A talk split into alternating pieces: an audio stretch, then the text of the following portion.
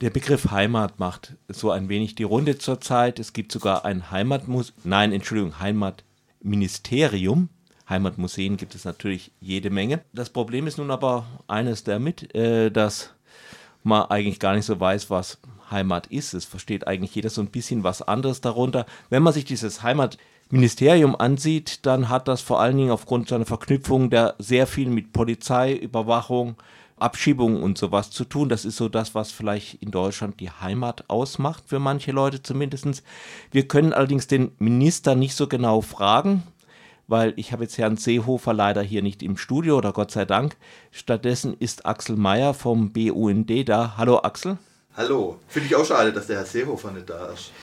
Ja, den hätten wir gerne einiges gefragt. Aber machen wir mal weiter. Den, man kann ja den Heimatbegriff auch einfach sagen, den lassen wir rechts liegen.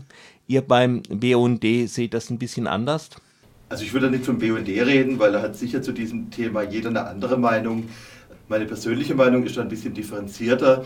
Ich sehe das ein bisschen ähnlich wie Herbert Brandl in der Süddeutschen, der schreibt, Heimat, dieses von Nationalisten gekaperte Wort, ist kein giftiger, sondern ein heilsames Wort.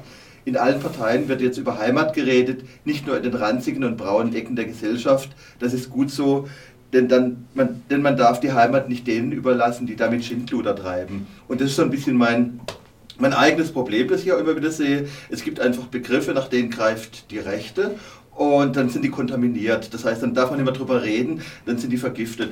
Das, das war früher beispielsweise auch so mit, äh, mit, mit anderen Begriffen und ich finde, wir müssen um diese Begrifflichkeiten auch ein Stück weit kämpfen. Was ist denn dann für dich Heimat?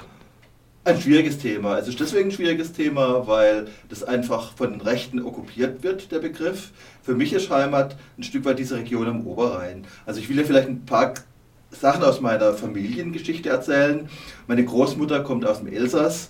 Die hat äh, im Laufe des Ersten und Zweiten Weltkriegs hat die viermal die Nationalität gewechselt, ohne den Wohnort zu wechseln. Meine Großmutter väterlicherseits kommt aus Russland, hat infolge des Ersten Weltkriegs äh, wurden sie vertrieben nach Deutschland und mein Groß, die Familie ist verarmt. Mein Vater selber war als Hütejunge im Schwarzwald unterwegs. Das war so diese Generation von armen Kindern, die im Winter ohne Schuhe im, als Hütejungen aktiv waren und die sozusagen barfuß im Winter in die Kuhscheiße gestanden sind, damit ihnen die Zähne da frieren.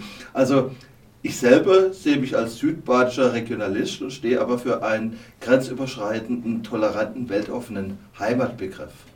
Das ist äh, jetzt nun sehr regional und äh, geschichtlich orientierter Heimatbegriff. Man kann ja Heimat noch mit anderen Dingen füllen. Zum Beispiel auch mit äh, einer gewissen Lebensweise, einer, einer Umwelt und so weiter. Wie steht es denn damit? Also ich meine, die Leute, die hier so für die Heimat auf den Barrikaden sind, schauen die auch besonders auf die Umwelt? Ich erlebe, dass gerade der Begriff Heimat relativ stark in der politischen Rechten gebraucht wird. Äh, AfD natürlich ganz extrem, natürlich auch teilweise bei CDU und CSU. Und was mich da immer wundert, ist, dass es gerade die Konservativen sind, die ich immer erlebe an der Spitze der Umweltzerstörung. Das heißt, äh, wer ist für Atomkraftwerke? Äh, das, sind, das, das ist die AfD, das war früher CDU, CSU. Wer ist für Umweltzerstörung, für Straßenbau? Das sind eigentlich relativ häufig die rechten Parteien und das ist nicht nur ein deutsches Phänomen, das ist in der Schweiz genauso. Die Schweizerische Volkspartei ist die Partei eigentlich, die für Neoliberalismus steht und für Atomkraftwerke und damit gefährdet sie Natur und Region. Und ich erlebe das natürlich auch immer ein Stück weit als Gefährdung von Heimat durch Atomanlagen, durch Umweltzerstörung. Und da finde ich das immer ganz seltsam, dass bei diesen Parteitagen die Leute dann so in, mit Hirschhornknöpfen auftreten und in Trachtenjankern von Heimat reden, begeistert Zustrom, äh, Zuspruch bekommen von ihren Anhängern. Und dass ich diese Menschen sehr, sehr häufig so erlebe, dass die Heimat am stärksten gefährden. Hm.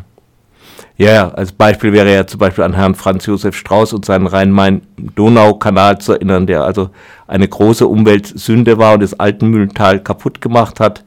Aber er war halt auch so ein Politiker, der in damaligen Begriffen für Heimat gestanden hat. Ja, also wie gesagt, das, das ist dieser Widerstreit und da steckt man einfach im Dilemma. Überlässt man jetzt diesen Menschen und diesen Parteien diesen Begriff oder füllt man ihn mit demokratischen, weltoffenen, toleranten Inhalten? Nun habe ich in einem deiner Papiere auch gelesen, sowas über Heimat. Es ist auch jedem irgendwo was anderes. Also dem, wie ist denn, also für die einen ist der Schwarzwald mit Bollenhut die Heimat, für die anderen ist der, der Schwarzwald als Fichtenwald die Heimat. Andere könnten sich es auch nat natürlicher vorstellen. Also es gibt natürlich auch diesen Bezug zum Naturschutz. Und da erlebe ich immer wieder, also in diesem Konflikt um den Nationalpark Nordschwarzwald, da gab es auch so die Gegner des Nationalparks sind immer angetreten mit unserer Heimat wird durch den Nationalpark zerstört. Das waren teilweise auch sehr stark neoliberale Initiativen. Die, die, CDU hat bis auf einen einzigen Abgeordneten geschlossen gegen den Nationalpark gestimmt. Und äh, ja, in diesen, in diesen Konflikten äh, erlebe ich immer wieder, dass der Begriff Heimat von der anderen Seite besetzt wird. Und ich denke, wir als Umweltbewegung dürfen uns das nicht gefallen lassen.